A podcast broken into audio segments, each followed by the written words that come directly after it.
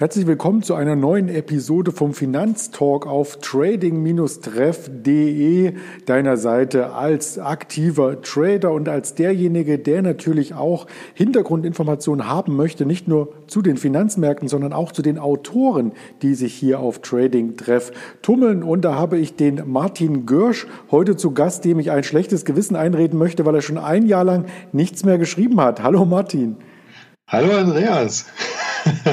Und jetzt kommt gleich deine Ausrede. Ich weiß gar nicht, was ich sagen soll vor lauter schlechtem Gewissen. Nein, du weißt ja, wie das ist. Äh, ich meine, schau doch mal auf die Charts vom letzten Jahr. Ja, ja die gingen nur nach oben, ich, seit du verstummt bist. Weißt du, was ich getan habe? Ich musste doch den Markt raufkaufen seit März. Sehr gut, das ist eine sehr gute Entschuldigung und aus Anlegersicht solltest du dann auch äh, weiterhin nichts schreiben. Ja, äh, das, dem kann ich gerne nachkommen. Danke für das Gespräch. Schönes Wochenende. Nein, Spaß beiseite. Also du bist auf Trading-Treff natürlich schon äh, seit mehr als äh, zwei Jahren Autor und hast jetzt einfach eine kurze Pause gehabt, aber durchaus schon länger als die zwei Jahre am Markt aktiv. Wie lange denn? Ähm, also ich sag mal professionell aktiv so seit 2005, also am Ende seit 2005 verdiene ich mein Geld mit dem, ähm, was bei meinen Trades so hängen bleibt. Mhm. Das ist ja schon eine ziemlich lange Zeit und da hast du das Auf und Ab an der Börse sicherlich äh, in allen Emotionslagen mitbekommen. Ist es denn für dich nach dem Auf und Ab, wenn wir mal bei diesem Wortspiel bleiben, fühlt es sich für dich jetzt so an, als ob wir gerade oben stehen, sage ich mal, beim Aktienmarkt? Ja, na klar stehen wir oben. Ja, ich meine, dafür muss man nur einmal aufs, aufs große Bild gucken. Wir stehen ganz klar oben. Wir sind in, bei vielen Märkten in der Nähe der Allzeithochs, die ja erst vor kurzem gemacht worden sind. Ähm, deswegen ja, wir stehen ganz oben, aber was ich immer ganz wichtig finde bei All-Time-Highs, ja, 99 ähm, Prozent der All-Time-Highs der Vergangenheit sind äh, danach nochmal überschritten worden. Ja. Mhm. Und ich gehe davon aus, dass es auch in diesem Jahr so weitergeht. Wir müssen uns einfach nur anschauen, was los ist momentan. Ähm, wir sind in einer absoluten Negativzinsphase, Niedrigzinsphase. Es gibt kaum noch Anlageprodukte, die eine vernünftige Rendite abwerfen. Und dementsprechend ist einfach der, der Aktienmarkt, ähm, wie die Amis sagen, momentan TINA. Ja, und TINA steht für There is no alternative. Mhm. Es gibt einfach momentan keine Alternative zu Aktien. Und das ganze Geld, was von den Notenbanken gedruckt wird, das ganze Geld, was der Wirtschaft zur Verfügung gestellt wird momentan, das muss irgendwo hin. Und ein großer Teil davon landet halt aktuell im Aktienmarkt. Mhm. Also für, für, mich war Tina bisher nur die Zeitschrift aus dem Bauer Verlag, die hier quasi ähm, auch im Abo erhältlich ist. Wöchentliche Frauenzeitschrift übrigens. Ach, die kenne ich gar nicht. Die kennst du nicht. also, mal sehen, so, so, unterschiedlich sind unsere Sichtweisen. Das stimmt. Ich bin am Markt, du bist mehr so bei der Frauenzeitschrift. Ja, weil es da immer die Koch- und Backideen im Jahresabo noch extra on top gibt. Aber das soll nicht unser Kernthema sein, sondern ich wollte so ein Stück weit ähm, das untermauern mit einem Zahlenwerk, denn erst jetzt am Anfang Januar 2021 zum Start der Quartalsberichtssaison in den USA hatte BlackRock, der größte Vermögensverwalter der USA, gemeldet, dass sie allein im letzten Quartal schon wieder über 120 Milliarden US-Dollar eingesammelt haben und das über langlaufende ETF-Sparpläne zu einem Großteil. Ja. Also man kann von ausgehen, dass diese äh, Geldschwemme, muss man fast schon sagen, uns weiter erhalten bleibt, oder? Korrekt, ja. Und, und der Punkt ist halt am Ende auch genau das, was du gerade sagst. Es ist massig Geld, was über äh, langfristige ETF-Sparpläne in den Markt kommt. Und das, was am Ende für den Markt an der Situation positiv ist, ist, dass ein Großteil dieser langfristigen ETF-Sparpläne im Markt bleiben. Egal wie die Drawdowns aussehen. Ja, in Amerika ist es inzwischen normal, sich auch ähm, seine finanzielle Zukunft entweder durch eine Auswahl an Einzelaktien ähm, oder eben durch solche ETF-Sparpläne zu finanzieren. Und ähm, das Schöne an den Sparplänen ist ja am Ende, dass zu regelmäßigen Zeitpunkten immer wieder investiert wird. Und äh, dadurch ist es für Anleger, wenn wir uns in einer größeren Korrektur befinden, gar nicht unbedingt schlecht, weil sie die neuen Anteile entsprechend günstiger kaufen. Und da kommt kaum jemand auf die Idee, äh, die Anteile, die schon ein bisschen länger liegen, dann zu verkaufen. Ja, und das ist eben ein ganz, ganz wichtiger Punkt für den Markt. Was geht an Geld rein und was kommt an Geld raus? Und all, all das, was über diese langfristigen ETF-Sparpläne reinkommt, das kommt zum Großteil auch nicht mehr raus. Und das hält die Märkte dann am Ende auch oben. Mhm. Das habe ich auch bei Freunden schon beobachten dürfen, die mir im September dann schon geschrieben hatten, dass sie mit ihren Sparplänen über das Allzeithoch schon hinausgeklettert sind, quasi ja. vom Wert her. Also dieses Corona-Tief wurde dann mit ja, mehr genau. Anteilen sozusagen gekauft.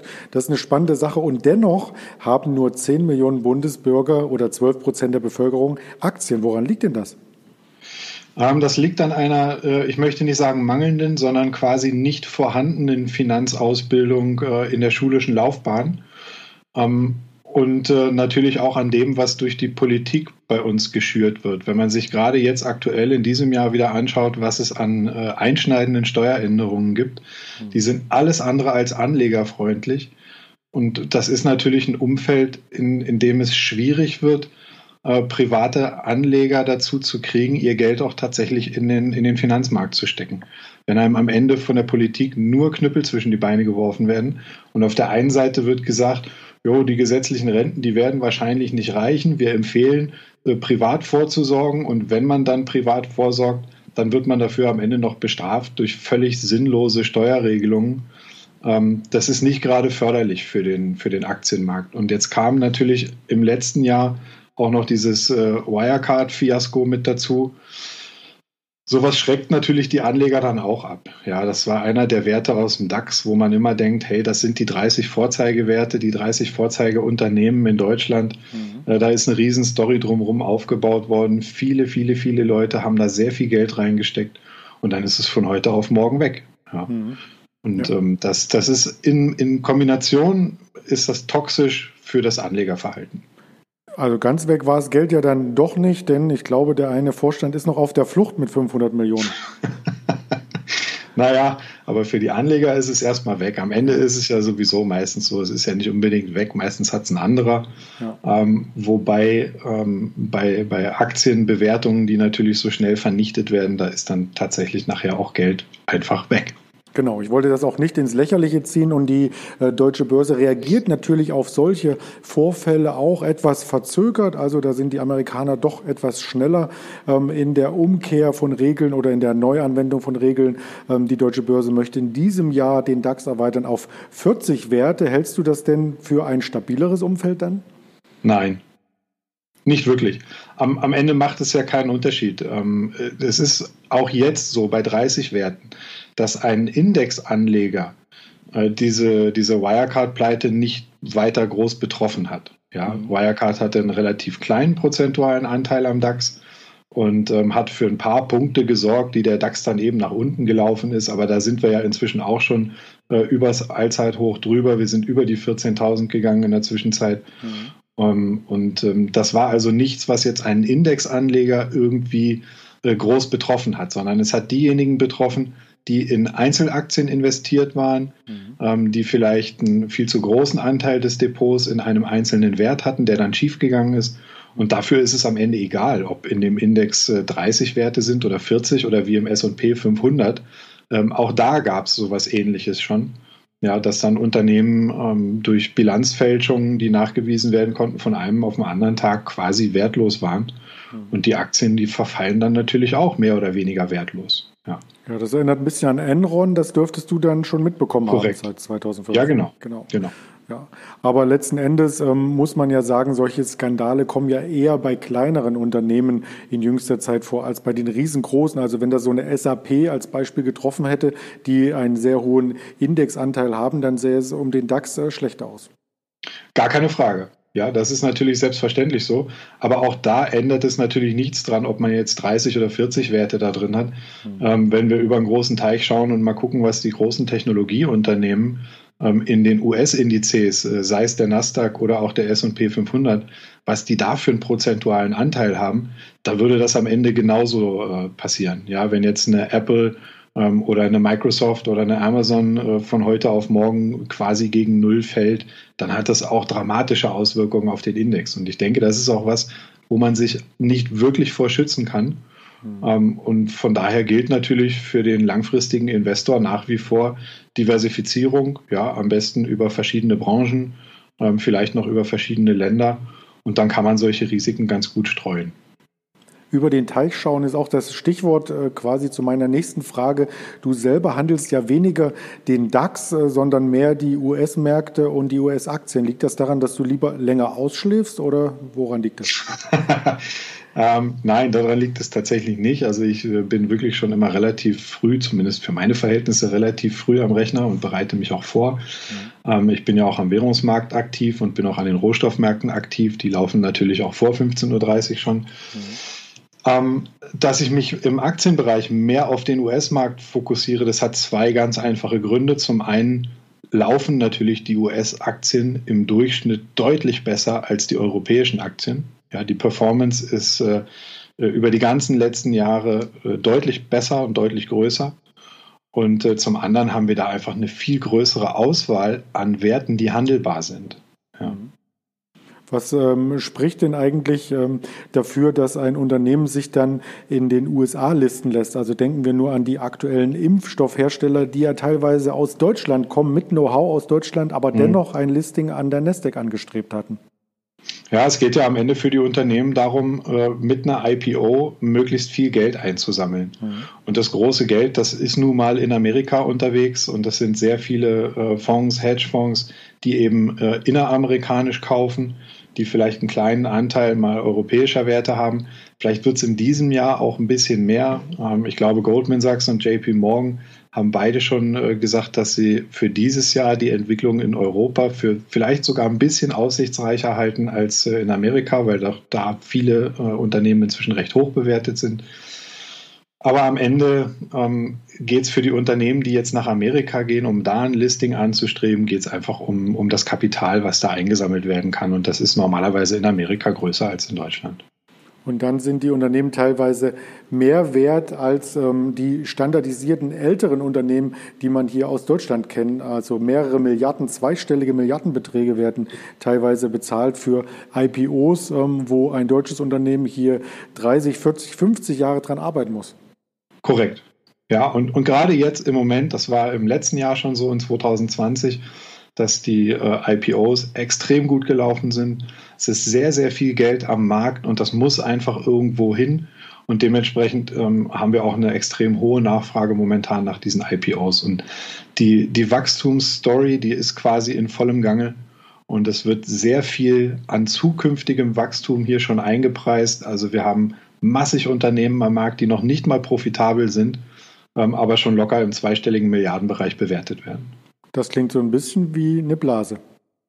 Das klingt ein bisschen wie eine Blase. Ähm, man liest es auch immer wieder und hört das immer wieder, dass die aktuelle Situation äh, mit der Dotcom-Blase verglichen wird, so um die äh, Jahre 2000 bis 2002 sehe ich diesmal ganz anders, weil wenn wir uns das anschauen, viele von den Unternehmen, die eben einen sehr hohen Marktanteil haben und die ähm, auch in den Indizes die hohen Marktanteile liefern, die sind brutal profitabel.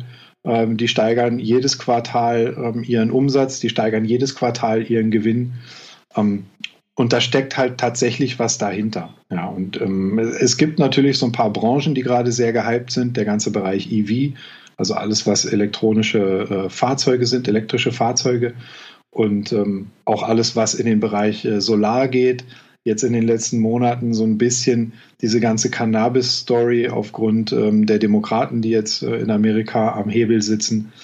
Ähm, das ist alles sehr gehypt. Da muss man natürlich schon ein bisschen auch ein Auge auf die Bewertungen haben und sollte sich da auch nicht mehr beteiligen, wenn das äh, zu weit aus dem Ruder läuft. Also wir haben durchaus in einzelnen Aktien ähm, solche Situationen, wie wir sie zur Dotcom-Blase hatten.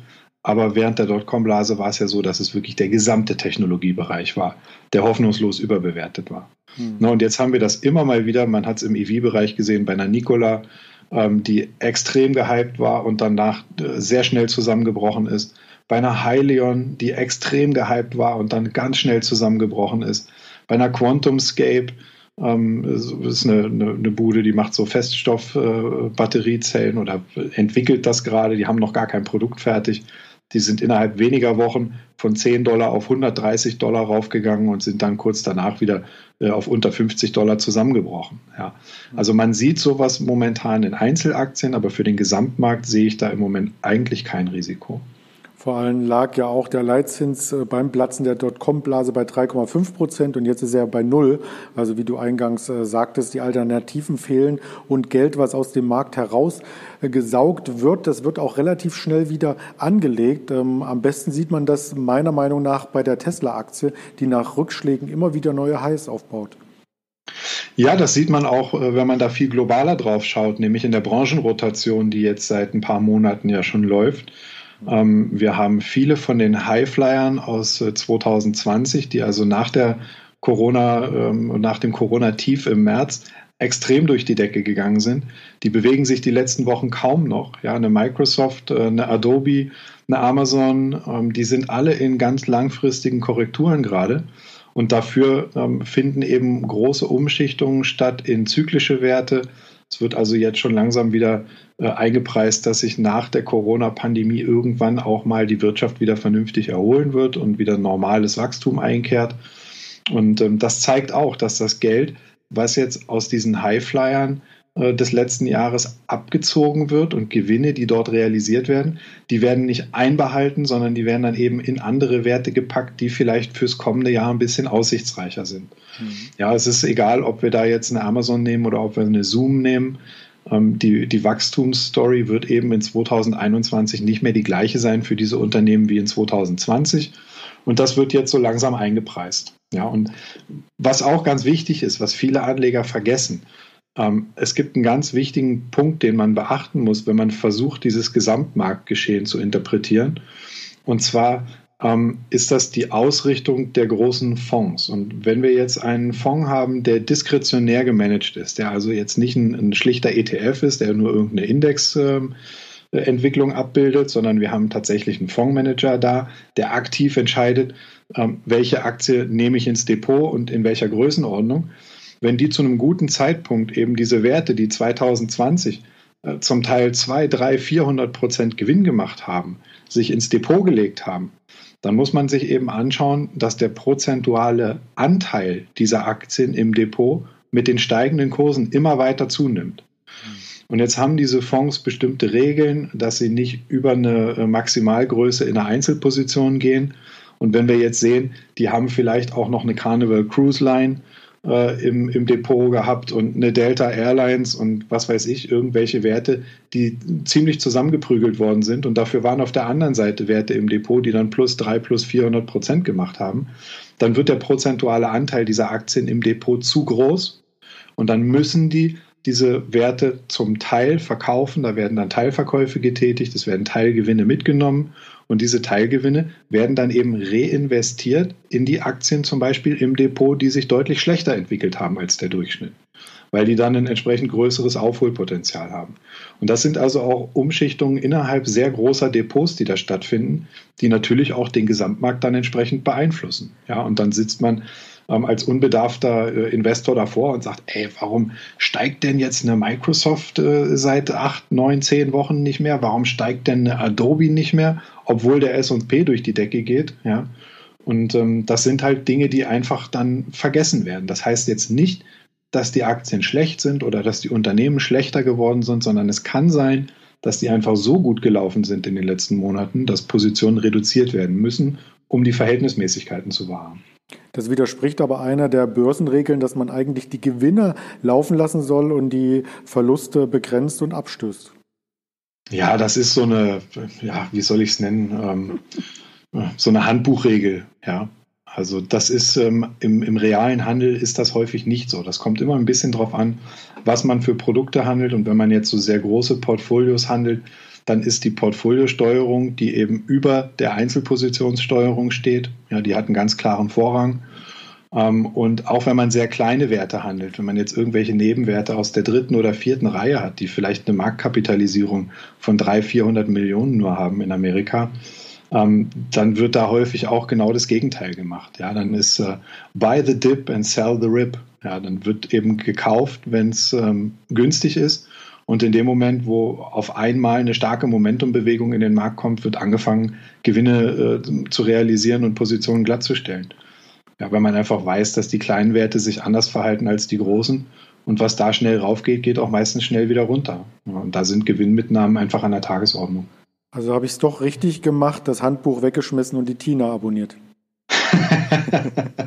ja, auf jeden Fall kannst du jetzt bestimmt lecker kochen. Ja, das kann ich. Ähm, und nach Corona bist du auch gerne eingeladen, mal auf äh, was Gegrilltes zumindest. Äh, kochen möchte ich das nicht nennen, was ich mache, aber wir wollen nicht abschweifen, sondern ähm, nochmal. Ich hab's jetzt auf Band. Du hast jetzt was auf Band, genau. Wir haben alles auf Band und vor allem auch die letzte Frage, die es dann in sich hat. Ich will aber nicht vorgreifen hier im Podcast von Trading Treff, sondern wir wollen äh, den Zuhörer natürlich aufklären, warum du dich Day Trading Coach nennst und jetzt über Portfolio-Umschichtung im mittelfristigen Zeitraum sprichst. Das passt doch gar nicht zusammen, oder? Ja, das war tatsächlich auch so, als dieser gesamte Bereich des, äh, des Schulungskonzepts, nenne ich es mal, bei mir in den äh, Businessplan Einzug gefunden hat, war das eher der Bereich Daytrading, den ich da geschult habe. Mhm.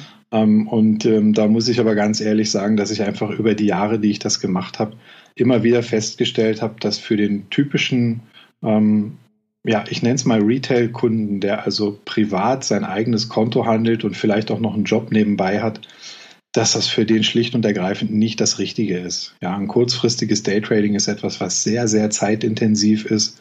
Das wird meistens ähm, von den angehenden Händlern unterschätzt. Ja, man, man geht so ein bisschen äh, mit dieser Idealvorstellung daran, nur ja, ich habe dann nach Feierabend mal noch eine Stunde Zeit und in der Stunde erarbeite ich mir dann mal äh, meinen Urlaub fürs nächste Jahr. Mhm. Und so funktioniert das eben nicht. Und es ist auch für mich persönlich so, dass ich von diesem ähm, ich nenne es mal 17, 18 Stunden vorm Rechner sitzen und den Kursen folgen, ähm, immer mehr zurückgegangen bin. Ich komme ja auch ganz ursprünglich aus dem Swing Trading im Bereich Commitments of Traders Daten, mhm. was ich vor vielen Jahren schon äh, von Larry Williams gelernt habe. Das ist auch ein sehr entspannter Handelsansatz und ich habe über die Jahre einfach festgestellt, dass ich mit dem Swing Trading, was ich betreibe, im Bereich Aktien und Futures ähm, und eben auch im Bereich Optionen, nicht weniger verdiene prozentual als in dem, was im Daytrading machbar ist, aber mit deutlich geringerem Zeitaufwand. Ja, und deswegen ist das bei mir über die Jahre immer weiter in den Hintergrund gerückt und inzwischen ähm, ist eben das langfristigere Trading, das steht bei mir im Fokus.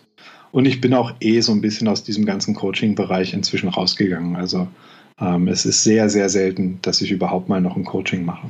Ja, ich habe so zwei Termine im Jahr, ähm, da biete ich Seminare an. Das sind dann aber auch Swing Trading Seminare im Bereich äh, Rohstofftrading nach COT-Daten und Saisonalitäten.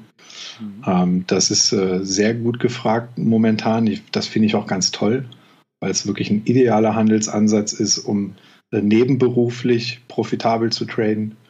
Und deswegen habe ich mich auch im gesamten Ausbildungsbereich eher darauf jetzt äh, fokussiert seit einigen Jahren. Aber die Seite gibt es natürlich immer noch, wer hier mehr über dich wissen möchte, Day Trading Coach. Also noch nicht COT-Daten-Coach oder so, die ist noch nicht gelauncht. Nein, ich werde das auch so lassen. Das hat sich irgendwie so eingebürgert, das kennt äh, jeder inzwischen und ja. ähm, deswegen bleibt das einfach so. Das klingt gut. Das macht mich natürlich neugierig. Larry Williams ist ja eine Trading-Legende. Wie bist du denn da an eine Schulung oder ein Praktikum gekommen? Ähm, ich habe tatsächlich das erste Mal äh, ein, ein Seminar da drüben besucht. Das war ein äh, dreitägiges Seminar in einem großen Hotel und das läuft daher immer in Amerika alles so ein bisschen anders, als es bei uns ist, ja, wo man bei uns vielleicht mit 10 bis 20 Personen ähm, da zusammen im Seminar sitzt, sind das äh, in Amerika ein paar hundert, die da sitzen.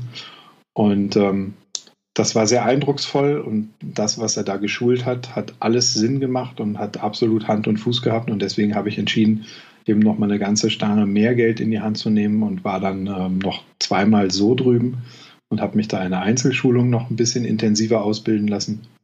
Und ähm, ich weiß ehrlich gesagt auch gar nicht mehr, wie ich damals auf Larry Williams überhaupt gekommen bin. Ja, ich glaube, das war mehr oder weniger ein glücklicher Zufall. Und es ist für mich nach wie vor hm, ja, das Urgestein und das Nonplusultra des äh, Rohstoffhandels. Er ist ja auch immer noch aktiv, also insofern ist er niemand, der auf irgendeiner äh, Welle mal mitgeritten ist und äh, Seminare und Coachings gegeben und danach äh, nie wieder gesehen wurde, sondern er ist äh, dauerhaft aktiv und er hat, glaube ich, auch ähm, seiner Tochter das Ganze beigebracht, die nicht minder erfolgreich war. Ja, wobei da ranken sich so ein bisschen die Gerüchte, ne? da weiß man auch gar nicht genau, wer da nachher das Weltmeisterschaftskonto äh, am Ende bedient hat. Ne? Ja. Ich Okay. will da nichts unterstellen, ich weiß es auch nicht genau. So genau Aber kennst du die Tochter dann auch nicht, oder? Na, ich kenne die Tochter gar nicht. okay, ich, weiß nur, ich weiß nur, dass sie mit Heath Ledger verheiratet war. Dann lassen wir das mal so Leider stehen. Mit der früh gestorben ist. Ja, also ähm, das wollen wir jetzt nicht weiter vertiefen, warum es so gekommen ist und wer hier an welchen Gründen äh, dahin geschieden ist letzten Endes, sondern wichtig ist einfach nur, dass du ähm, quasi von der Pike auf das so ein Stück weit gelernt hast und du hattest ja noch mehrere Stationen, äh, bevor du quasi dein eigenes Business hier an den Start gebracht hast. Genau, ich habe relativ lange noch zusammen mit dem Birger Schäfermeier gearbeitet, ähm, daher auch noch diese ganze, äh, dieser ganze Daytrading-Ansatz das war das, was ich damals gemeinsam mit ihm gemacht habe und was wir auch in den äh, Seminaren zusammen geschult haben. Ähm, ja, aber das, das ist eben, irgendwann ist es zu viel geworden. Es ist auch im, im Schulungs- und im Coaching-Bereich zu viel geworden. Es lag der Fokus dann zu sehr auf dem Ausbilden, zu wenig auf dem Traden. Und ähm, deswegen haben sich dann unsere Wege auch irgendwann wieder getrennt. Ähm, das, ich denke, das ist einfach eine Entwicklung, die man durchmacht. Und äh, das war alles toll. Ich habe unheimlich viel auch in der Zeit noch gelernt und äh, ich bin da auch sehr dankbar für. Mhm. Und ja, habe mich dann aber eben komplett auf, auf meinen eigenen äh, Ansatz irgendwann fixiert. Mhm. Wenn man wie du. Was, was am Ende übrigens auch jeder machen sollte. Also ich bin ein großer Freund davon, ein breites Wissen anzuhäufen und ich bin auch ein großer Freund davon, von äh, erfolgreichen Händlern zu lernen aber am Ende ähm, geht, äh, geht jeder Weg dahin, dass ein Händler seinen eigenen Ansatz finden muss, der zu ihm persönlich passt, ähm, den er ein Stück weit selbst entwickelt hat. Ähm, ansonsten kriegt man auch nicht das Vertrauen in den Handelsansatz, den man braucht, ähm, um wirklich äh, dauerhaft profitabel zu sein.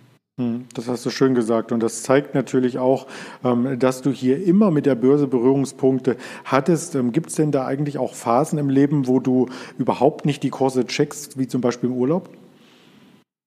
Nee, sowas gibt es eigentlich gar nicht. Weil ich immer Positionen am Markt habe. Also wenn ich jetzt weiß, ich fahre in Urlaub, dann habe ich natürlich nichts irgendwie im Optionsbereich, ähm, in den Weekly Options, wo ich genau weiß, da muss ich äh, jeden Tag schauen sonst äh, verfällt mir da irgendwas wertlos, wenn ich Pech habe. Ähm, sowas mache ich dann natürlich nicht, aber ich bin eigentlich immer mindestens mit einem Auge am Markt. Also äh, ich liege auch im, im Urlaub am Pool und ähm, schalte mich über mein Handy auf den Rechner und äh, schaue, was die Kurse machen. Besteht da so ein Stück weit auch eine Suchtgefahr? Ähm, ich denke ja. Das glaube ich auch. Also es gibt in Amerika ja auch wirklich direkt auf diese äh, Spezies an Menschen, die sich selber als ähm, süchtig diagnostiziert haben oder von ihren Partnern oder Freunden als ähm, süchtig nach Börsenkursen oder den Geschäften, die damit verbunden sind, ähm, hier quasi geoutet worden Behandlungen. In Deutschland hatte ich gelesen, gibt es das nicht als extra anerkannte Krankheit, sondern da wird man bei der Therapie zusammen mit äh, sogenannten Spiel ähm, Süchtigen behandelt und das sind diejenigen, die dann ihre 1-Euro-Stückchen in die Automaten reinstecken in der Kneipe. Oh, okay, das war mir gar nicht bewusst. Ich wusste auch gar nicht, dass es sowas in Amerika gibt. Ja. Ähm, aber ja, ich kann mir durchaus vorstellen, wer, wer einen Hang hat ähm, zum Spielen, der ist vielleicht auch anfällig im, im Bereich äh, der Finanzen und der Börse, da irgendwie in sowas reinzurutschen. Mhm. Nur ich denke, man muss das äh, unterscheiden, ob man jetzt tatsächlich ein Glücksspieler ist, ähm, der am Ende egal was er macht im Casino, ob er am einarmigen Banditen zieht oder ob er auf Schwarz oder Rot setzt, der hat immer irgendwo einen Nachteil. Und unsere Aufgabe als Trader ist es ja eigentlich, uns eine Strategie zu erarbeiten, die uns eben diesen kleinen Vorteil liefert. Mhm. Das heißt, wir möchten im Vergleich zum, zum Spieler, möchten wir ja gerne das Casino sein. Ne?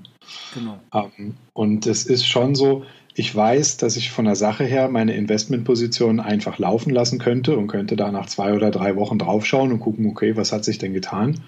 Aber es ist eben tatsächlich so, dass mir das auch Spaß macht und dass ich auch wirklich gerne da drauf schaue. Insofern bin ich vielleicht da schon so ein bisschen süchtig nach, würde ich gar nicht unbedingt verneinen wollen. Aber ich finde es jetzt nicht negativ. Mhm. Ja, also ich glaube, solange wie es einen nicht mental irgendwie negativ beeinflusst, gibt es da nichts gegen äh, einzuwenden. Das wollte ich auch noch hinzufügen. Also bei demjenigen, der zum Beispiel jeden Morgen 6.30 Uhr aufsteht bei Wind und Wetter und seine Joggingrunden absolviert, sagt man auch nicht, uh, der ist sportsüchtig und müsste sich genau. behandeln lassen, sondern dann wird es auch positiv begleitet, solange man äh, sich selber mit der Sucht nicht zerstört, also im Sinne von mehr Geld einzahlt in die Börsengeschäfte, als man rausholt, ähm, oder eben ähm, die ganze Familie darunter leidet, weil man nur vor dem Monitor sitzt, ist das Ganze ja auch okay. Ja, das ist natürlich auch immer so eine mentale Geschichte. Ne? Das bringt natürlich auch nichts, wenn man am Ende vielleicht kein Geld verdient und auch keins verliert. Mhm. Aber irgendwie zieht einen das Ganze, was da passiert, mental immer so runter, dass man äh, nicht mehr offen ist nach außen, dass man verschlossen wird, dass man vielleicht auch seine Familie nicht so behandelt, wie sie das verdient hätte. Mhm. Ähm, das, dann wird es natürlich schwierig. Ja, und dann muss man auch sehen, ob man da in dem Bereich vielleicht Hilfe braucht. Mhm. Du analysierst das natürlich in einem Coaching ähm, sehr, sehr erfahren direkt vom Anfang an. Also der Coachee, wenn er sich vorstellt oder letzten Endes auch seine Vorgehensweise präsentiert, ähm, lässt ja erkennen, wie intensiv er sich am Markt bewegt und was das auch mit ihm macht, oder? Ja, absolut. Absolut. Wobei ich sagen muss, ich habe an, an Kunden, die sich an mich wenden, ähm, ja, vielleicht habe ich sehr viel Glück, vielleicht spreche ich auch eine bestimmte Kundenschicht an. Ähm, zu mir kommen häufig äh, Händler, die schon ein bisschen Erfahrung haben, die vielleicht auch schon ihren eigenen Handelsansatz haben, denen noch so ein bisschen das letzte Quäntchen fehlt, um dann in den profitablen Bereich zu drehen. Oder vielleicht die sogar schon profitabel sind und möchten gerne noch ein bisschen besser werden. Und so ganz unbedarfte äh, Neueinsteiger habe ich eigentlich eher wirklich in dem Bereich Commitments of Traders Daten. Das sind dann aber Leute, die sich insgesamt für das Thema Börse interessieren und sagen, hey, ich würde gerne mal einen neuen Zweig aufmachen und würde vielleicht auch gerne mein Portfolio oder meinen Handelsansatz noch mal ein bisschen diversifizieren und das auf den Bereich Rohstoffe und Währungen erweitern. Und da bietet sich dann sowas natürlich an. Aber ich muss ganz ehrlich sagen, ich habe jetzt noch nie mit jemandem zu tun gehabt, der ähm, mit einer Spielermentalität anscheinend am Trading kaputt gegangen ist. Ja, das ist mir bisher noch nicht über den Weg gelaufen. Ich glaube, das sind dann auch eher ähm, Leute, die so ein bisschen im Verborgenen das machen, ja, die vielleicht ein kleines Konto haben. Ähm, ich sage jetzt mal, verzocken das irgendwo bei einem kleinen Broker XY, äh, füllen das wieder auf, verzocken das wieder, füllen es auf und verzocken es nochmal. Ja. Mhm. Und ähm, ich glaube, wer so weit ist, sich äh, mit einem Coaching oder mit einem Seminar zu beschäftigen, was im vierstelligen Bereich liegt, äh, die sind oft über dieses Stadium hinaus und die beschäftigen sich auch wirklich ernsthafter mit dem, was sie da tun. Du hast jetzt äh, Coachings und auch deinen eigenen Weg erwähnt, wie du dich selbst hast coachen lassen. Würdest du denn jemanden empfehlen, der sich jetzt neu mit der Materie ähm, befasst, sich ebenfalls ähm, coachen zu lassen oder an Seminaren teilzunehmen? Oder reicht es vielleicht auch, einmal quer durchs Internet zu fegen und sich alles quasi runterzuladen, was es zu dem Thema gibt?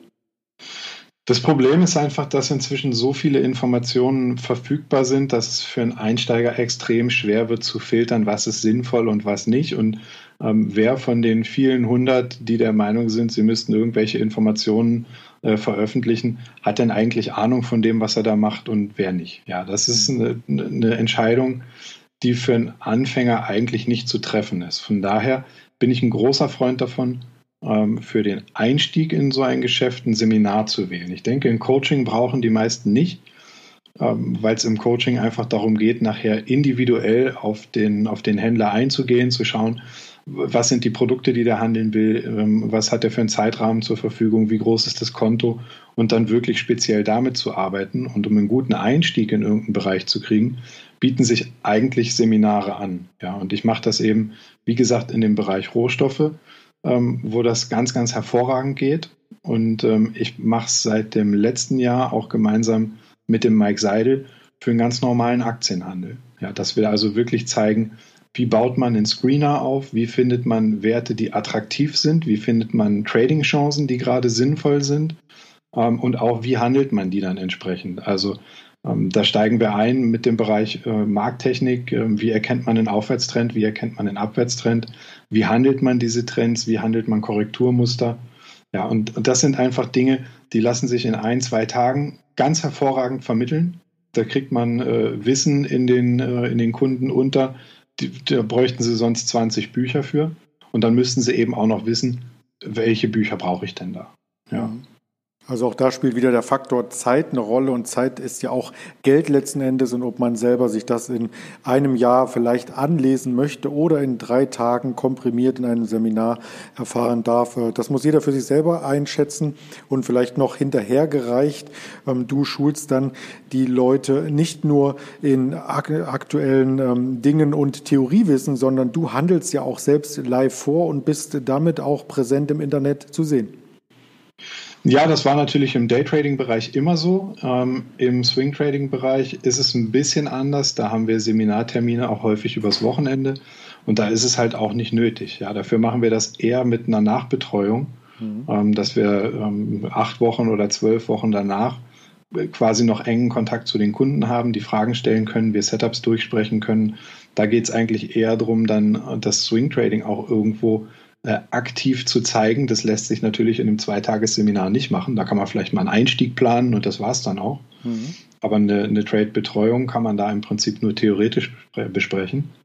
Ähm, aber ich glaube, in der Entscheidung Seminar oder Coaching, ja oder nein, geht es auch noch um was anderes. Es ist natürlich ganz klar, wie du schon gesagt hast, der Zeitfaktor.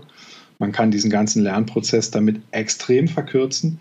Der zweite Punkt ist aber auch, dass im Prinzip jeder, der mit diesem Bereich anfängt, dann auch direkt schon anfängt zu handeln. Ja, und das, was man am Anfang falsch macht, das kostet meistens viel mehr Geld, als wenn man das ähm, mal in eine, in eine, intensive Startausbildung reinsteckt.